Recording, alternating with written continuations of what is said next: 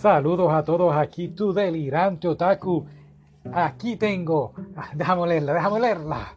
Oh, puro papel 100% reciclado. Estoy hablando de la revista Otaku USA. Acaba de llegar. Bueno, no, no, no.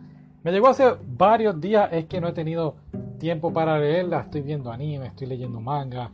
Todavía estoy saliendo de una, una pequeña depresión con Domestic Girlfriend, pero no voy a hablar de eso, no, no, no, no, no. Vamos a hablar del contenido de esta revista de este mes.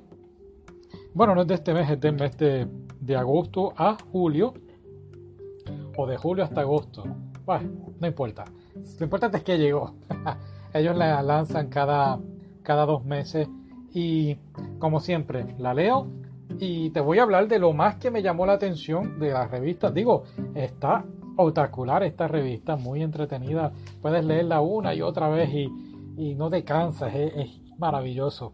Pero voy a cubrir las cosas más interesantes y, y, lo voy a dividir en temas. Voy a hablar de videojuego que más me llamó la atención de la revista, el manga, el anime y lo que están vendiendo. Así que vamos a comenzar rapidito en la página 24 que están hablando de un manga que de todos los mangas que tienen reseña, este fue el más que yo dije, wow, me gustó, me llamó la atención y se llama, lo voy a leer en inglés y después pues trataré de traducirlo al español, es Beyond the Clouds, The Girl Who Fell from the Sky. Así que en español sería Más allá de las nubes, la chica que cayó del cielo. Y trata de este muchachito, este niño llamado um, Teo. Y Teo pues vive en un pueblo, podemos decir así, un escenario steampunk. Eh, todo es así como tecnología en máquinas de vapor y todo esto. Y él nunca ha salido del pueblo, siempre está encerrado en su pueblo y solamente tiene sus libros para utilizar su imaginación. Y todo cambia cuando de repente Mía cae del cielo. Y Mía es, por decirlo así, una especie de hada y, o, que se lastima una de sus alas. Y ahora Fío, con su, me imagino, su habilidad eh, o su forma de de herramientas o, de alguna forma va ahora a construirle una ala, por decirlo así, robótica, steampunk, tú sabes, a Mia. Así que es un, es un manga que honestamente me llamó la atención y lo voy a estar comprando para, para leerlo, claro que sí. Como dije, estaba en la página 24 y los creadores de este manga han sido, según la, la reseña, eh, han sido influenciados, tienen experiencia trabajando con historias parecidas a lo que nos han presentado los estudios Ghibli. Así que vale la pena estar pendiente a este, a este manga. Rapidito, siempre menciono un manga, pero quiero mencionar este, que lo habíamos hablado la otra vez, en la revista anterior, se llama Prince Freya, el, el príncipe Freya.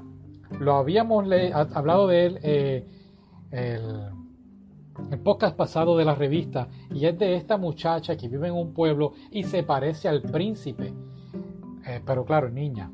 Y ahora el príncipe es asesinado y ella toma el lugar del príncipe y ahora tiene que enfrentarse a todas estas cosas que están pasando en el reino. Y, llama mucho la atención este, manga y también me interesa, así que lo, voy a, lo vamos a tener bajo observación. Quería traerlo a Quería comentárselos a ustedes porque lo habían mencionado en el podcast anterior y lo volvieron a mencionar aquí.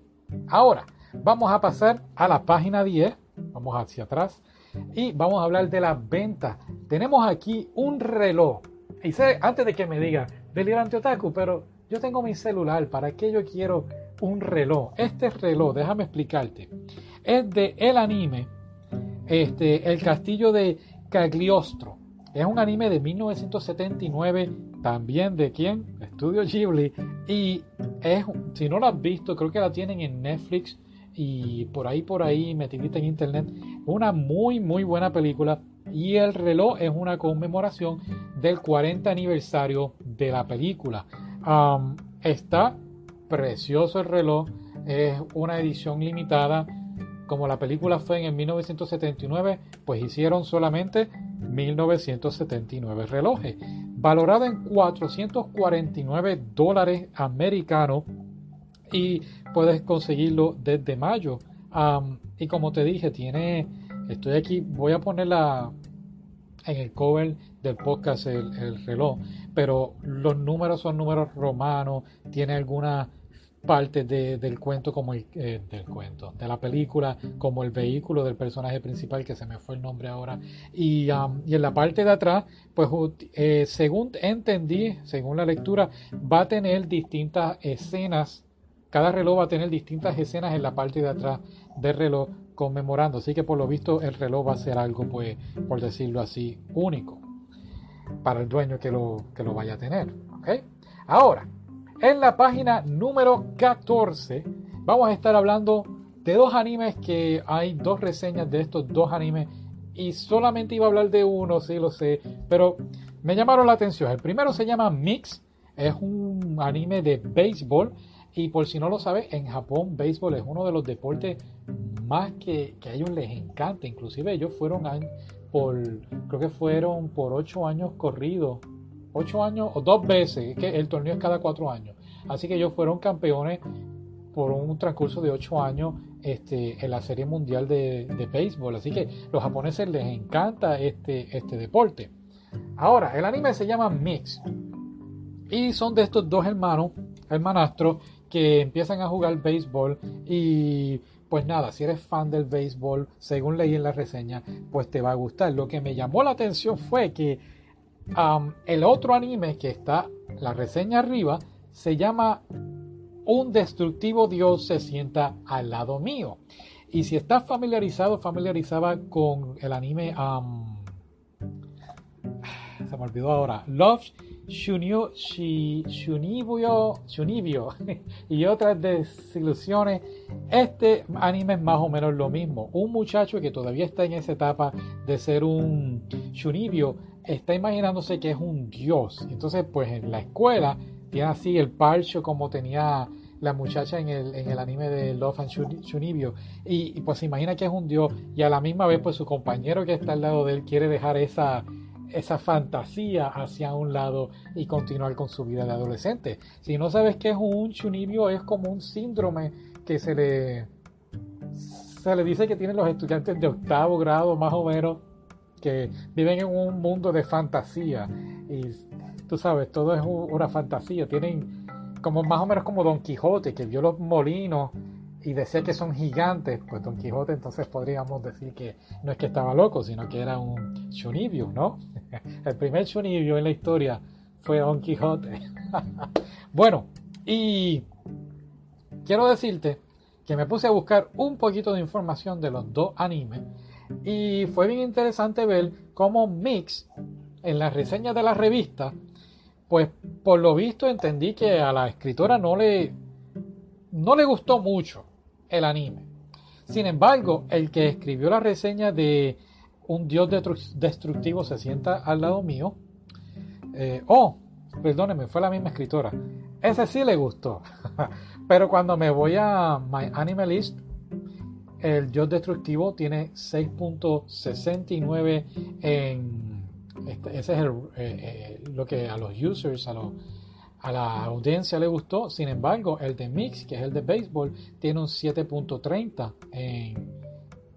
entre los users, entre lo que la gente pues le gusta. Así que fue bien interesante ver esa, pues diría yo, semejanza, no, semejanza no es la palabra, diferencia entre el pensar de la escritora de la reseña y, y pues de la gente que califica los animes. Calificación, esa era la palabra que estaba buscando. a veces se me van las cosas. Bueno, y por último, vamos a hablar del videojuego que están promocionando. Hay varios, pero el más, más que promocionaron este mes es un juego para tu celular. puedes bajarlo también en tu tableta y se llama Xenon Sword. Y este juego es un juego, pues según vi el anuncio, honestamente pues no lo bajé, pero se ve muy llamativo. Es como si estuviese jugando a um, juegos de cartas como si, has jugado Pokémon o Magic the Gathering, este juego es muy parecido, son juegos de cartas, pero la diferencia es que tú vas a escoger unos pues personajes adicionales los cuales vas a contratar. Entonces ellos junto a ti van a desarrollar una estrategia para vencer entonces a la computadora. Son hasta ahora 16 personajes, este, son todos inteligencia artificial, así que creo que vale la pena bajarlo y saber más o menos de qué, de qué trata este juego. La razón por la cual no lo bajé fue que cuando lo iba a bajar, leí las reseñas en esos días. Um, lo leí el 14, fue de junio 11 al 14, y parece que le hicieron un update y ha tenido problemas el nuevo update. Así que le voy a dar unos cuantos días, a lo mejor para que arreglen sus fallas y quizás lo baje y, um, y traiga este tema de conversación una vez más aquí a la mesa. Ahora, siempre la revista nos trae dos mangas, dos pequeños eh, mangas de introducción. Uno de ellos es de Dark Horse, Dark Horse, perdonen, se llama Hellsign Deluxe Edition. Um, de verdad lo que vi es un anime, bah, volvemos, es un manga, es un manga que trata más bien de um, cazar vampiros, así como si fuera, pues diría yo, como Blade o, o Hellside. Yo diría que, que es un anime como Ay, voy a hacer push-up cada vez que diga anime en vez de manga. Creo que es un manga muy, muy inteligente, muy bien realizado. Si te gustan estas historias de vampiros, Drácula, este, Alucard, uh, Castlevania, todo esto en un manga se ve espectacular. Ahora, el otro es de Manga Classics y se llama Annie of Green Gables. Si has visto la serie, creo que está en Netflix también. Es de la niña que es como que adoptada, entonces pues querían adoptar un niño y resulta ser que, iba, que era una niña y pues tiraron eso en manga y pues creo que es un eh, manga para, para toda la familia, sobre todo para niñas que nunca han leído un manga y están interesadas en este nuevo mundo, pueden leerlo de ahí, pueden empezar por ahí. Así que esta es mi opinión de este mes de la revista Otaku USA muy buena. Puedes ir online. Tienen concursos de cosas que regalan. Solamente tienes que entrar tu información. Puedes entrar a www.weibo ah, no Weibo webotakuusa.com y puedes suscribirte también a la revista o llenar la encuesta para participar en la rifa. Así que eso sería todo por hoy. Gracias por escucharme. Será hasta la próxima. Hasta luego.